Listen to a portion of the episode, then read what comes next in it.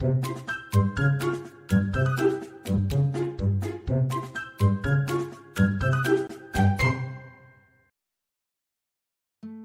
大家好，欢迎收听《给个说法》，我是德意法律事务所的林小编。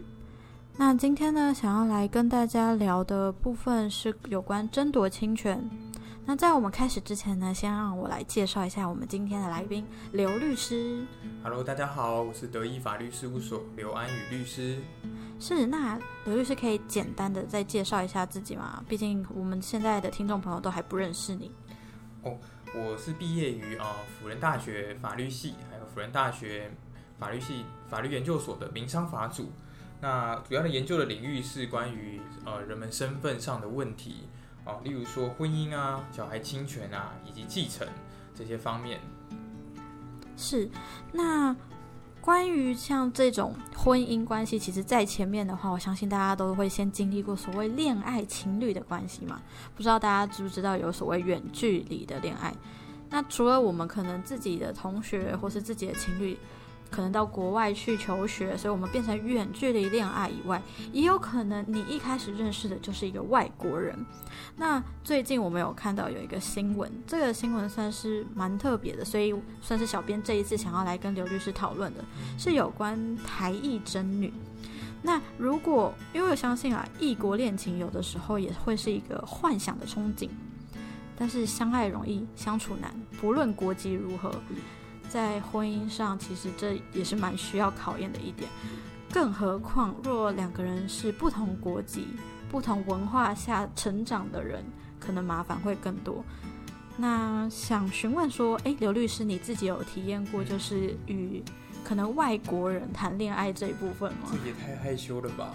我个人是没有啦。不过，我觉得如果看到身边的朋友啊，那他们谈这种异国恋爱。然后最最麻烦的事就是要因为远距离，然后又要考虑到是不是要相处，要到哪边谁的地方去住这样子，对，住这样子，所以呃，就是好像距离是一个很困难的事情。是不是另外一点也有可能会因为语言会产生一些多少会有一些沟通上的那种摩擦？有我之前有那个一个异国餐厅料理，然后是呃。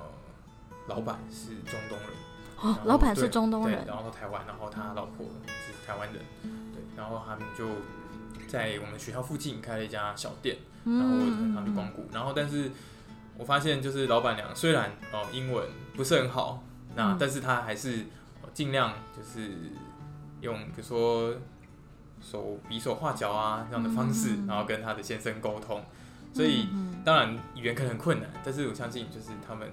有他们自己的沟通方式，对，所以其实语言不通啦，有时候也会磨合出自己两人之间彼此该怎么交流、该怎么沟通、磨合的方式。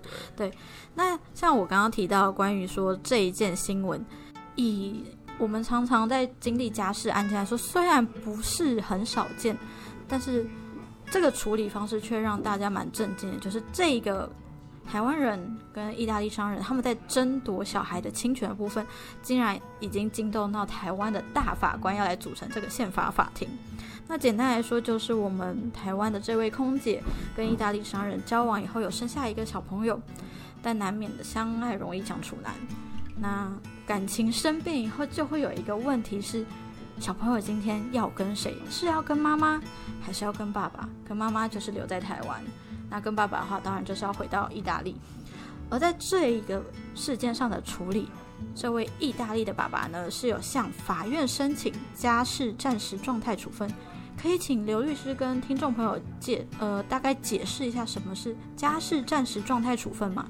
所谓的暂时状态的处分呢，就是说在呃确定的裁定下来之前，有些紧急状况哦，或者是说有些危害会一直发生。那为了要避免这样的危害发生，或是有一些紧急的状况要赶快处理，然后确保哦，不管是当事人或是小孩子的一些权益，所以要由法院定一个暂时状态。那这样的暂时状态会哦持续到法院真正做了一个确定的裁定哦判决下来，那才可能会改变。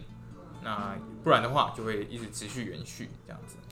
那想询问一下刘律师，什么样的案件你觉得会需要有暂时处分这种暂定状态的必要性？嗯，当然，我们如果是在家事案件上来说的话，最重要的一定是呃未成年子女的权益哦。所以未成年子女呢，例如说在这个裁判还在进行的期间呢，要由谁来照顾哦？要由谁来付抚养费？啊，这些事情都有可能都有可能是暂时状态的一个暂时处分所必须要做的哦。因为比如说哦，现在由爸爸妈妈的一方来照顾他，但是如果呃小孩被抢走了，对，那他要到另外一个地方上学，他可能要有新的环境要适应，这对小孩来说不一定是最好的，所以法院可能会说，哦，在裁判还没下来之前，我们就哦先定一个暂时处分，说小孩要必须留在原本他生活的地方来上学，来跟本来的的这个家人相处。嗯，对，这算是比较可能对小孩来说是很重要的事。嗯嗯对。那就如果是以这个案件来说，就是说刚刚所说的宪法法庭哦所做的对这样的案件来说，一个跨国的婚姻，因为他这个爸爸是意大利人，他想要把小孩带走，哦带离我们台湾，所以法院觉得说，哎，如果你一带走。那是不是他未来不会回来了？嗯，就会有可能嘛？或者说这个变动是非常大的，嗯，让小孩会变动很大，所以应该是要有更怎么讲，更呃确切，或者说更呃稳定的一个对，就是说要考量更多的的因素之后，那再做出一个决定。不然的话，如果现在就让这个富商哦把小孩带走。那可能对小孩来说不一定是最好的。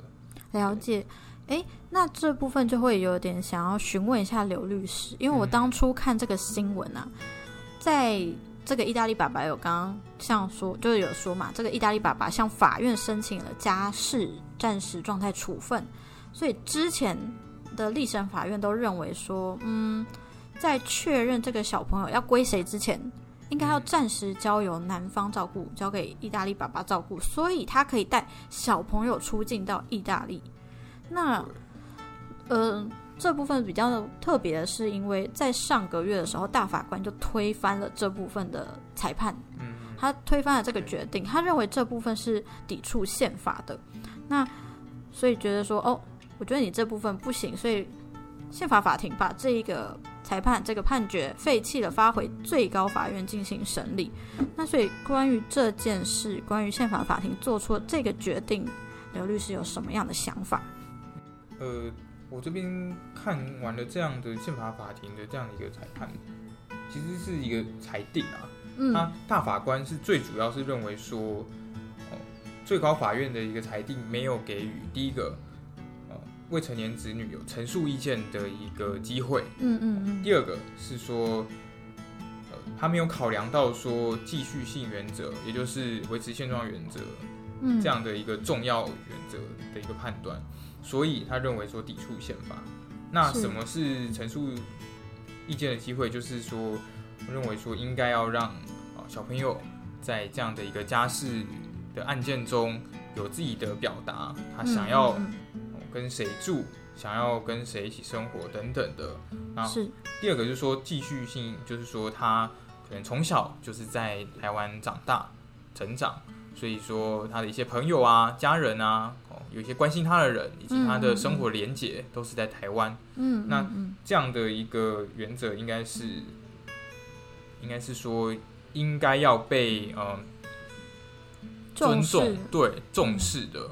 而不是就是可能在这样的可能在这样的裁定当中，大法官认为说他没有很重要的来考量到了解，所以继续性原则就是比较像是说，我们从小可能就是在台湾长大的土生土长的台湾的小孩，然后我经历了这边的教育、这边的文化习惯，突然我我被带走了，我去了，突然你把我丢在美国这样一个环境，然后我可能。我会英文，但我不熟悉这边当地生活的文化，这是就是打破继续性原则的一个例子。嗯，是，当然比较多会在台湾的法院里面的是，哦，跟谁？比如说他从小就是跟啊妈妈来生活，由妈妈来照顾。比较偏向家庭生活的那一种对，跟谁跟哪一位家人一起生活，那都由他来照顾的话，那法院在做这样的一个可能侵权的判断的时候，也会考量。所以继续性原则，您觉得重点其实跟听众朋友稍微比较可以容易连接的是，关于他长期相处的照顾者。对，主要照顾者，你可以这样说。好。那如果大家喜欢或想听更多律师的分享，欢迎大家关注“给个说法”，关注我们的 YouTube 频道，会有字幕版的 Podcast 可以看。如果你有其他法律问题想咨询，也欢迎 Google 搜寻德意法律事务所来电询问。我们每周五晚上九点半在 Podcast YouTube 平台与你们再次相会。我是林小编，我是刘律师，谢谢您收听“给个说法”，我们下次再见，拜拜，拜拜。